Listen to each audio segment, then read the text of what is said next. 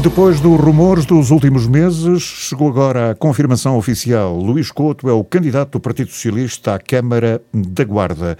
A apresentação oficial da lista está por dias. O presidente da Federação Distrital do PS já comentou, entretanto, a escolha do partido. Alexandre Relote, que esteve ontem à tarde no painel da Semana Política, diz que o candidato tem o perfil certo para encabeçar um projeto vencedor e garante que o nome de Luís Couto não foi imposto por Lisboa. Não houve qualquer imposição da parte da Direção Nacional. O que houve foi um traçar de um perfil que nós consideramos, nós, quando digo nós, Direção Nacional, Federação e Conselhia, o traçar de um perfil que nós consideramos que é o que melhor se adequa àquilo que é a atualidade política no Conselho da Guarda. Nós pensámos que precisávamos de um candidato proveniente da sociedade civil, que contrastasse com um bocadinho com aquilo que temos sentido ultimamente de conflitualidade de funcionamento até dos próprios órgãos. Basta verificar como têm decorrido as próprias reuniões de Câmara para perceber que há um nível de conflitualidade que é importante, provavelmente, que o Partido Socialista apresente um, um candidato proveniente da sociedade civil, de méritos reconhecidos, a quem toda a gente pensou na guarda, isso penso que é uma, uma opinião unânime, reconhece competência, seriedade, experiência e humanismo. E, portanto, não há qualquer tipo de imposição, é uma decisão concertada com as estruturas locais, e, portanto, agora é mãos ao trabalho, apresentar um bom projeto, uma boa equipa, para termos o resultado que todos esperamos, que é claramente reconquistar a Câmara Municipal da Guarda. Alexandre Lotte não vê nenhuma polémica na escolha de Luís Couto e garante que a decisão de Lisboa foi concertada com as estruturas locais do Partido Socialista. Não houve unanimismo na escolha, mas houve um amplo consenso e por isso mesmo o presidente da Federação do PS acha que não vão ficar marcas no partido em partidos como o Partido Socialista e como o Partido Social Democrata, eh, que são os principais partidos, os maiores partidos da nossa democracia, eh, é sempre difícil que haja unanimismo. Até costumamos dizer que nem é muito saudável que isso aconteça. E, portanto, estranho seria que tivéssemos todos de acordo relativamente àquilo que é uma solução encontrada para o Partido Socialista para a Câmara da Guarda. Agora, o que existe é um amplo consenso relativamente ao nome do Dr. Luís Couto, isso é o mais importante, e agora é foco no trabalho, em apresentar boas ideias e bons projetos para a Guarda, cidade e Conselho, fazê-lo em conjunto com os cidadãos desta, desta cidade e deste Conselho, e, portanto, o Partido Socialista tem que ir de, com a ambição de ganhar as próximas eleições autárquicas, aproveitando este, de facto, clima de conflitualidade que também existe dentro do próprio PSD da Guarda. Uma primeira reação do líder da Federação Distrital do Partido Socialista, Alexandre Lotte, esteve ontem no painel de comentadores da Semana Política aqui na rádio. Depois de muitos rumores, houve finalmente confir confirmação oficial do Partido Socialista. Luís Couto, o diretor da cadeia da Guarda, é o candidato do PS à Câmara. A ministra do Trabalho, Ana Mendes Godinho, tudo indica, deverá ser a cabeça de lista à Assembleia Municipal. Na lista do PS à autarquia deverá constar também o nome de António Monteirinho, presidente da Conselhia Socialista e vogal do Conselho de Administração da ULS. É exatamente com estes nomes e outros mais que o PS vai tentar reconquistar a Câmara da Guarda, perdida para o PSD em 2013 com a primeira vitória de Álvaro Amaro. A Final Four da Taça de Portugal em handball vai jogar-se no Distrito. As quatro melhores equipas do handball português, Porto, Sporting, Benfica e Águas Santas, vêm a Pinhel discutir o título no primeiro fim de semana de junho.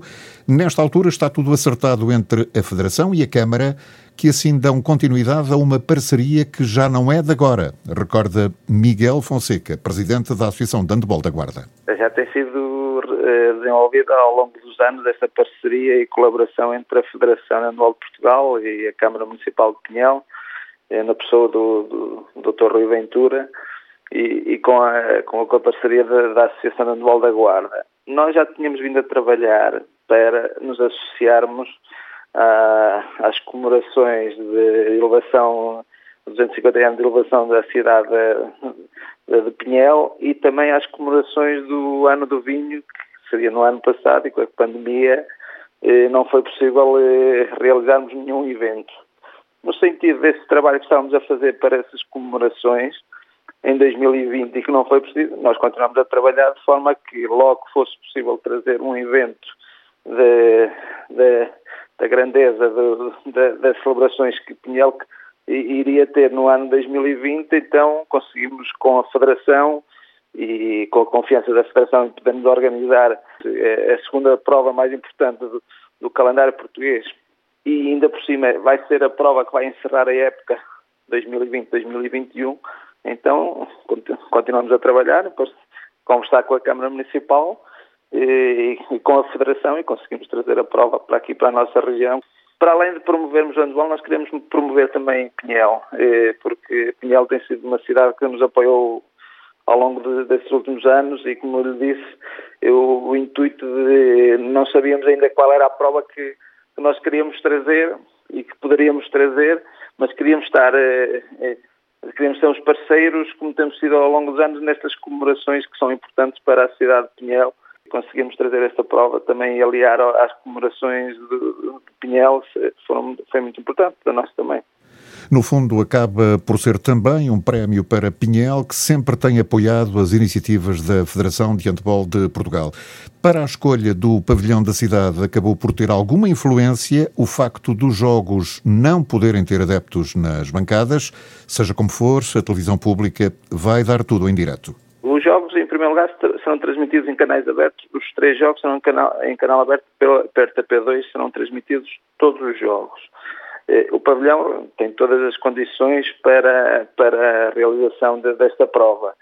Eh, tivemos, eh, com, com, a, com, a, com, a, situação da pandemia que, que, existe, não vai ser possível ainda haver público, salvo algo, alguma mudança que não acredito no, no espaço do mês que exista, mas é, 99,9% é, será sem público, e o que também facilitou o, o, trazer essa prova para aqui, porque como vão estar os quatro maiores clubes nacionais apurados para esta, para esta Final Four, seria muito complicado um pavilhão com a capacidade de pessoas que tem Pinhel receber, receber a prova se tivesse tudo na, na situação normal. Mas como nós também aproveitamos esta parte de, da situação de não haver público, então fizemos um fosting com a Federação e, eh, e, e conseguimos trazer a prova para cá. Nesta altura também já é conhecido o calendário dos jogos para o, esse primeiro fim de semana de junho. Uh, a primeira meia-final terá um aliciante Benfica Sporting. O sorteio editou a primeira meia-final no sábado, que será o Sporting com o Benfica, e a segunda meia-final, que será logo a seguir ao outro jogo, é o Água Santas com o Futebol Clube do Porto. Eh, que irão apurar para a final, que será no, no dia 6, no domingo. Miguel Fonseca antevê grandes jogos de handball em Pinhel e um grande fim de semana de propaganda para a modalidade. O objetivo é esse, é aproveitar eh, que o handball está, tem, tem, tido grandes resultados, mesmo a nível de seleções e de clubes. O Futebol Clube Porto tem feito excelentes Liga dos Campeões, o Sporting e o Benfica têm feito excelentes também a competição europeia que tem participado também tem tido bons resultados. Agora, aliarmos a, este resultado do apuramento da seleção aos Jogos Olímpicos com os excelentes resultados dos clubes, tentar trazer para aqui, para cá, para a nossa região, provas de, de grande significado para as crianças cada vez mais se identificarem com a modalidade, promovemos a modalidade e mais fácil também depois fazermos as captações para os clubes. Futebol Clube do Porto, Sporting, Benfica e Águas Santas são as quatro melhores equipas do handball português, ocupam, aliás, nesta altura, as quatro primeiras posições do campeonato. Uma delas irá erguer a Taça de Portugal no, no dia 6 de junho, em Pinhel. Netos de Companhia é o mais recente projeto da delegação da Cruz Vermelha de Ceia. Nascidos a 1 de março deste ano, ainda novos, os netos voluntários têm por missão promover o envelhecimento ativo num território em que a população é cada vez mais idosa e em que a solidão é uma realidade cada vez mais presente. A delegação de Ceia da Cruz Vermelha pretende fazer um acompanhamento dos idosos e proporcionar-lhes algum tempo de qualidade. Apesar das IPSS do Conselho estarem a fazer um bom trabalho, o responsável da delegação diz que o projeto, este projeto, também se justifica no terreno. Estes idosos vivem então nesta situação sozinhos, alguns uh, isolados, e, e, claro que isto depois se agravou também uh, devido à, à, pandemia, não é? Obviamente que houve, houve depois ainda uma maior necessidade de nós desenvolvermos o projeto. Ele já era para ter arrancado mais cedo, este projeto já, já, já iniciou, iniciou-se, ou seja, a ideia pelo menos começou no ano passado, e isto também tem muito a ver com, com a minha profissão, eu sou GNR, e como temos um programa próprio para os idosos, constatei também através dos meus colegas que estão ligados diretamente a, a essa área que havia esta falta, ou seja, as IPSS infelizmente não conseguem uh, estar muito tempo com os idosos, não é? O serviço deles não permite, eles chegam e aquilo que eles fazem, que é muito importante, mas é chegar, entregar a comida ou entregar os medicamentos e, entretanto, tem que passar depois para, para outras casas porque o número ainda é elevado. E faltava isto, faltava exatamente este complemento para que nós pudéssemos chegar eh, aos idosos e, e, fazer esta intervenção com eles, poder fazer a tal ocupação dos tempos livres. Devido à pandemia, algumas atividades previstas eh, não foram concretizadas e, por isso, numa fase inicial, tem sido feito um acompanhamento no domicílio do avô para criar uma relação de proximidade, explica Liliana Ramos, a coordenadora do projeto. Inicialmente, na primeira fase do projeto, fizemos uma ficha de avaliação diagnóstica, onde também temos em conta os gostos e interesses dos idosos e tentamos adaptar ao máximo possível e ir de encontro aos gostos deles temos conseguido também, lá está, ainda há aqui muitas atividades a nível individual que também ainda não iniciámos precisamente por causa do Covid, porque neste momento o que estamos a fazer muito é visitas informais à porta de casa, com o devido distanciamento, e o qual é que é o objetivo destas visitas? É criar uma relação de confiança e afetividade antes de tudo, porque sim, essa é a base deste projeto, haver esta relação netos e avós, um, que seja realmente uma relação de afetividade. Depois disso, pronto, temos tentado comemorar sempre os dias festivos, por exemplo, para comemorar o Dia Mundial da Dança, onde fizemos uma aula de zumba na rua, correu muito bem, a adesão foi muito boa. Um, e pronto, vamos tentando, vamos, é, é, vamos caminhando, vamos caminhando, vamos vendo as oportunidades e fazendo as atividades assim, nessa base. Este projeto tem o apoio da Guarda Nacional Republicana, das Juntas de Freguesia de Ceia, do Conselho de Ceia e do Instituto Português da Juventude, pois um dos objetivos dos netos de companhia é envolver também os mais novos. Quando começarmos a abrir para outras localidades, há uma necessidade muito grande de ter mais, mais voluntários. E depois o mais uh, importante, para mim, na minha opinião, e também da, da coordenadora, é uh, começarmos a trazer os jovens para eles próprios também serem uh, netos. estamos já a fazer algumas parcerias com o IPDJ para a ocupação dos tempos livres, para eles começarem também a, a, a alinhar connosco na, no projeto. E depois o Instituto de Gouveia, por exemplo, tem um curso de animação sociocultural e vão fazer estágio connosco também vão estar depois afetos ao, ao projeto e, e temos tentado assim arranjar mais voluntários, mas há sempre necessidade. Atualmente no Conselho de Ceia estão sinalizados cerca de 30, aliás, cerca de 300 idosos que vivem isolados.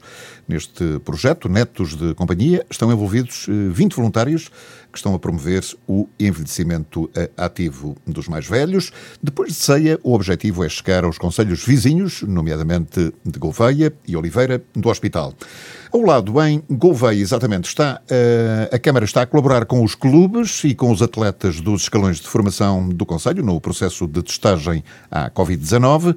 Segundo a autarquia, já foram testados os atletas das camadas jovens da Fundação Laura dos Santos e da secção de basquetebol do Clube Camões e disponibilizados testes rápidos para a realização por meios próprios à Escola de Desporto de Gouveia e ainda ao Clube Desportivo Local. O município garante que vai continuar muito atento às necessidades e reitera a disponibilidade para, na medida do possível, colaborar com todos os agentes locais numa tentativa de controlar e minorar os impactos causados pela pandemia.